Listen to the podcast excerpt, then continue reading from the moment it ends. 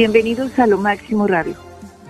Hoy lunes, desgraciadamente no amanecimos con muy buenas eh, noticias. Una de ellas es que un terremoto de magnitud 7,8 azotó el sureste de Turquía y Siria a primeras horas de esta mañana. Derribó cientos de edificios y mató a más de 2.300 personas. Esas son las contabilizadas hasta ahorita. Se creía que aún quedaban cientos de personas bajo los escombros y la cifra de víctimas podría subir conforme los rescatistas buscaban entre los restos en ciudades y pueblos. Ambos lados de la frontera, los temblores despertaron a la gente de golpe varias horas antes del amanecer y la hicieron salir a la calle en una noche fría de viento, lluvia y nieve. Docenas de edificios se derrumbaron en ciudades de toda la región fronteriza en donde la gente aún todavía estaba durmiendo. Rescatistas y residentes buscaban ansiosos bajo los escombros entre las pilas del metal retorcido, bloques de concreto, escombros, en fin. Un hospital se derrumbó en Turquía y los pacientes, incluidos recién nacidos, fueron evacuados de un puñado de centros en Siria. En la ciudad turca de Adana, un testigo dijo que tres edificios cerca de su casa se habían venido abajo. Una persona exclamó, no tengo fuerzas para aguantar.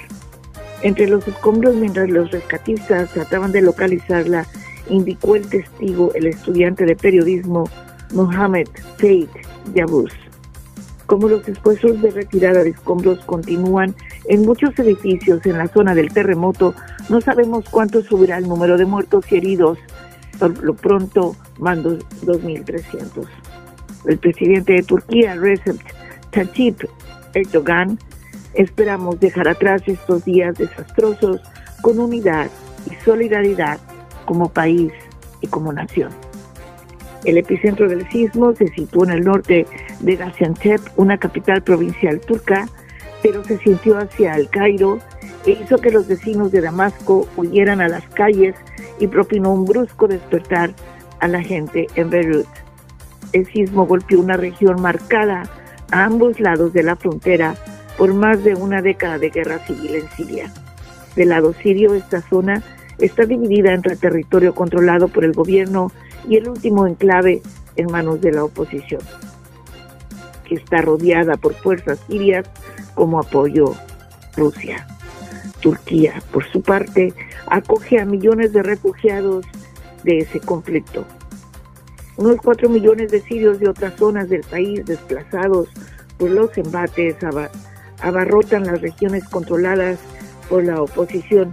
Muchos viven en edificios ya debilitados por bombardeos pasados. Cientos de familias quedaron atrapadas entre los escombros, según su comunicado de la organización opositora de emergencia Cascos Blancos. Los maltrechos centros médicos y hospitales se llenaron de heridos con rapidez. Según rescatistas, otros, como un hospital de maternidad, tuvieron que ser evacuados, según la organización médica SAMS. Se teme que haya cientos de muertos, dijo Cador, refiriéndose a la región neurooccidental del país. Estamos bajo presión extrema.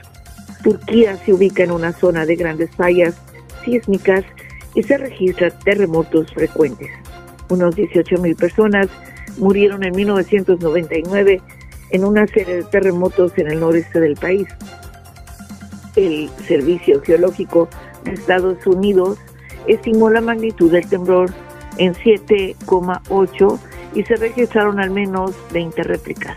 La más fuerte tuvo una magnitud de 7,5 según las autoridades turcas. El sismo destruyó edificios desde las ciudades sirias de Alepo y Ahama a la turca Villarcabir, a más de 330 kilómetros, 200 millas aproximadamente de, distancia al noroeste.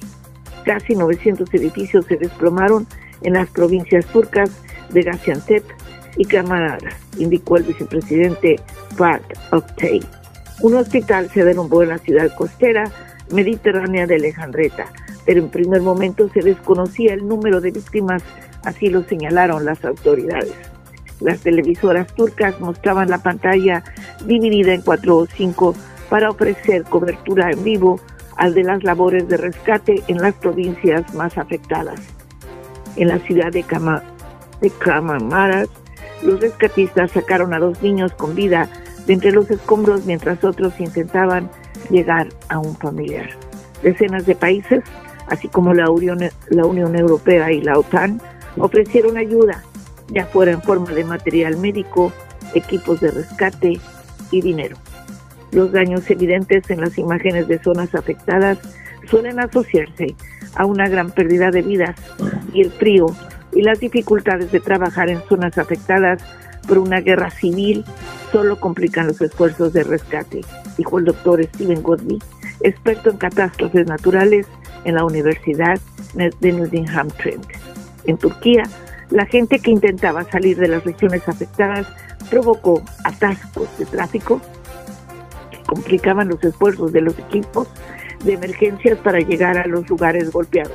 Las autoridades instaron a los vecinos a no tomar las carreteras. Mezquitas de toda la región abrían como refugio para la gente que no podía regresar a sus casas en temperaturas que rondaban en la congelación. El temblor causó graves daños en el monumento más conocido de Gaziantep, un castillo histórico sobre la colina en el centro de la ciudad. Parte de los muros y las torres vigia de la fortaleza quedaron destruidos y otras partes muy dañadas, según imágenes de la ciudad. En Dikayarvik, cientos de rescatistas y civiles formaron filas sobre una montaña de escombros y pasaban pedazos de concreto, enseres y otros restos mientras buscaban a sobrevivientes atrapados y las topadoras buscaban entre los escombros más abajo. En el suroeste, el noroeste de Siria, el temblor agravó las dificultades para el enclave opositor que tiene un centro en la provincia de Irbil, que lleva años bajo asedio y sufre ataques aéreos frecuentes de Rusia y el gobierno sirio. El territorio depende del flujo de ayuda de la cercana Turquía para cualquier cosa desde comida y suministros médicos. El grupo opositor Defensa Civil Siria dijo que la situación en la región controlada por los rebeldes era desastrosa, pues había edificios enteros desplomados y personas atrapadas entre los escombros. Osama el Majid, que recibía atención para sus heridas en un hospital de Idlib, dijo que la mayoría de sus vecinos habían muerto. El edificio de cuatro plantas que compartían se había derrumbado y que justo cuando él, su esposa y sus tres hijos corrían hacia la salida, una puerta de madera cayó sobre ellos y sirvió de escudo, de escudo relató. He renacido, gracias a Dios, dijo y en la pequeña localidad rebelde siria de Asmarín, en las montañas junto a la frontera turca, se llevaron al hospital los cuerpos de varios niños envueltos en mantas. El Servicio Geológico de Estados Unidos indicó que el epicentro del sismo se ubicó a unos 33 kilómetros, 20 millas aproximadamente de Gaziantep, a una profundidad de 18 kilómetros, 11 millas. Más de 1.500 personas murieron en 10 provincias turcas con más de 8.500 heridos, según el vicepresidente del país, y la cifra de muertos en las zonas de Siria controladas por el gobierno subió a 430, por unos 1.300 heridos, según el Ministerio de Salud, y también se reportaron 380 muertos en zonas bajo control rebelde del país y cientos de heridos. Hay muchas otras personas que también están atrapadas, dijo por teléfono la televisora Haberchuk, hace muchos edificios que están dañados, la gente está en la calle y llueve, es invierno. Así que les pedimos a todos, oremos por Turquía y por Siria, que están en una situación bastante difícil y aún están sufriendo temblores. Y por otro lado les comunico que el tecladista del grupo Dragón sufrió un accidente automovilístico Epi Mendoza. De verdad estamos con su familia y en esta en lo máximo radio, en esta estación, nosotros tocamos su música, somos amigos personales de Epi Mendoza, esperamos que los médicos hagan lo posible. Sufrió un accidente el sábado por la tarde. Y por otro lado, También les pedimos oraciones por él, por Turquía. Este es un día muy especial, tristemente. Así empezamos una semana de labor. Por favor, compartan las oraciones, se los agradeceremos profundamente. Desde Los Ángeles, California, para Lo Máximo Radio, Canal de Galván Buenas tardes.